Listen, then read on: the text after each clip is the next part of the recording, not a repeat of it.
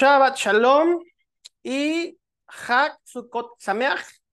Hoy comienza la festividad de los tabernáculos, la festividad de las enramadas, cuando vemos que Dios ordena al pueblo hacer estas cabañitas. Eh, y bueno, esto lo encontramos en Levíticos 23 del 42 al 43, donde dice el Eterno, en tabernáculos habitarán siete días, todo natural de Israel habitará en tabernáculos para que sepan nuestros descendientes que en tabernáculos hice yo habitar a los hijos de Israel cuando los saqué de la tierra de Egipto. Yo Hashem su Dios. Entonces vemos que Dios les ordena, después del éxodo de Egipto, construir esas cabañitas, esos tabernáculos para recordar que la salida de Egipto. Entonces, hay una conexión entre la fiesta de Sukkot de los tabernáculos y la salida de Israel de Egipto. El desierto, Israel parecía frágil, fácil de derrotar, una nación nueva eh, que está deambulando por el desierto sin tierra. Pero Hashem Adonai era la fortaleza de Israel, era su, su defensor, Adonai Sebaot, el Señor de los ejércitos en español. Entonces vemos la conexión de Sukkot con la Pascua. Israel fue redimido de la esclavitud de Egipto por el poder de Dios. Y ahora Israel es protegido en el desierto por el poder de Dios. Sukkot es un recordatorio de Pesaj, de la Pascua. Aquí recordamos la seguridad que tenemos en Hashem para nuestras vidas. El tabernáculo, el Sukkot, la cabañita frágil, es un recordatorio de la libertad de Israel y de nuestra seguridad en Dios.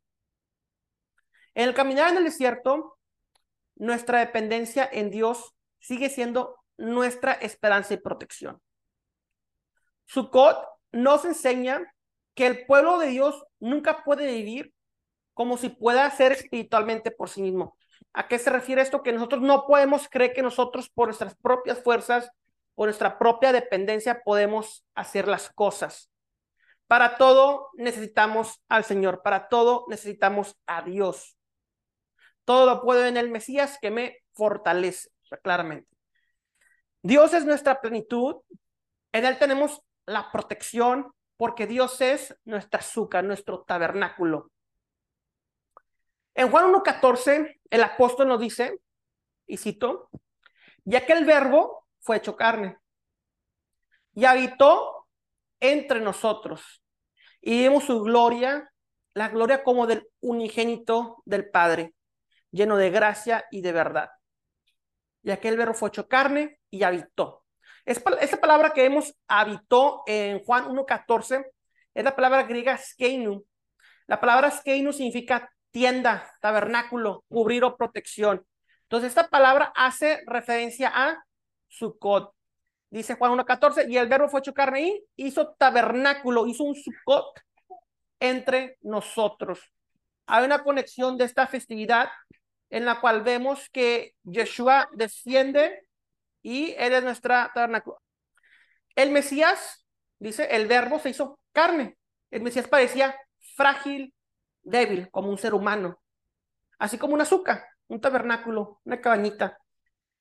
Hace dos mil años las personas no comprendían que debajo de ese exterior ordinario, humano, del Mesías, se encontraba en su interior la plenitud del omnipotente, el Shaddai, el todopoderoso. Dentro de esa humano frágil, débil, que se veía como un ser humano común, está la plenitud de la creación, el mismo Dios omnipotente. La palabra suka de Sukkot, tabernáculo, significa cubrir, como en protección. En el reino mesiánico, Yeshua es llamado la rama del Señor. Él reinará desde Jerusalén. Ese es su símbolo profético celebrado en Sukkot. En Isaías 4, del 2 al 6 leemos, en aquel día, cuando se establezca el reino de Dios, la rama del Señor será bello y glorioso. Esa palabra rama es uno de los nombres del Mesías. Y el fruto de la tierra será el orgullo y el honor de los sobrevivientes de Israel. Entonces, tanto el que quede en Sión como el que sobreviva en Jerusalén serán llamados santos, Kedoshim e inscritos para vida en Jerusalén. Con espíritu de juicio y espíritu abrasador, el Señor lavará la inmundicia de las hijas de Sión y limpiará la sangre que hay en Jerusalén.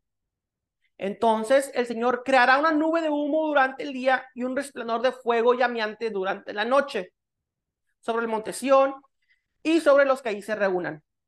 Pues sobre toda la gloria habrá un toldo que servirá de tabernáculo, suca en hebreo, para dar sombra contra el calor del día y el refugio y protección contra la lluvia y la tormenta. Entonces, claramente aquí Isaías capítulo 4, cuando habla acerca del reino mesiánico, está haciendo referencia a Sucot y también a la nube y fuego, columna de fuego que había en el desierto. Cuando la escritura promete que habrá un tabernáculo, aquí en el profeta Isaías, eso también se refiere a un azúcar. En el reino, el Mesías será toda la protección que necesitemos. Nuestra seguridad no es encontrada en la sinagoga o en la iglesia más grande, ni en nuestras habilidades, ni en nuestras posesiones materiales. Nuestra seguridad está en Él, en nuestra azúcar. Él es nuestro protector. Para el mundo parecemos débiles y frágiles. Por el Mesías tenemos nuestra fortaleza, seguridad, protección. El apóstol Pablo dice en 2 Corintios 5, 17, por lo tanto, si alguno está en el Mesías, es una nueva creación. Lo viejo ha pasado, he aquí hago todo nuevo. Solo en Yeshua somos creaciones nuevas. Aunque estemos en el desierto o estemos en guerra, Yeshua es nuestra azúcar, nuestro tabernáculo. Y solo en él tenemos seguridad. Dios ha proporcionado salvación y vida eterna en él. Dios quiere que las futuras generaciones recuerden la experiencia en el desierto. Sukkot testifica acerca de esa transición natural de este mundo y nos ayuda a recordar la naturaleza temporal de esta vida. No existía un descanso verdadero en el desierto. La azúcar en sí misma era una morada temporal. Cuando moras en tabernáculos, tú testificas al mundo que este mundo es temporal y no es tu hogar. Estamos de paso por este mundo. Estamos en este mundo, pero no somos de este mundo. Mi esperanza es que algún día estemos con el Señor en la tierra prometida, así como Abraham. Todo el Olam este mundo, es como el desierto. Por lo tanto, así como Israel no fue residente permanente en el desierto, no vivamos como que este mundo temporal es nuestro hogar permanente.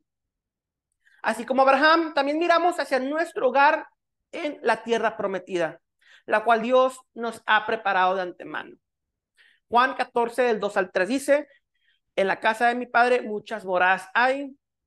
Si así no fuera, yo les hubiera dicho, voy pues a preparar lugar para ustedes, y si me fuere, yo les prepararé lugar, vendré de nuevo y los tomaré a mí mismo para que donde yo estoy, ustedes también estén, dice Yeshua.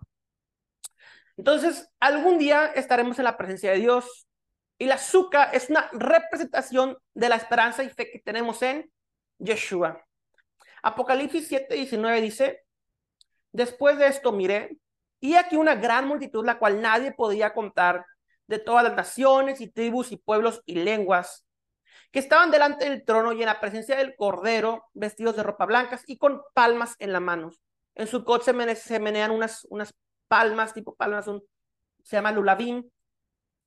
Apocalipsis 17, porque el Cordero que está en medio del trono los pastoreará y los guiará fuentes de agua viva, y Dios enjuagará toda lágrima de los ojos de ellos.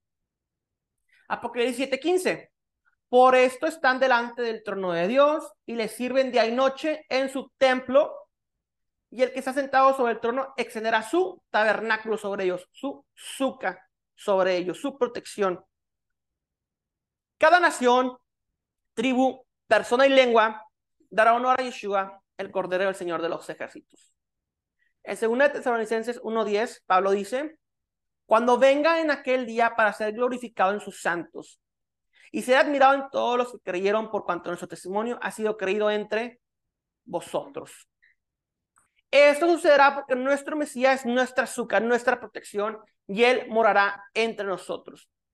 Apocalipsis 21.3. Y oí una gran voz en el cielo que decía, he aquí el tabernáculo de Dios, la azúcar de Dios con los hombres.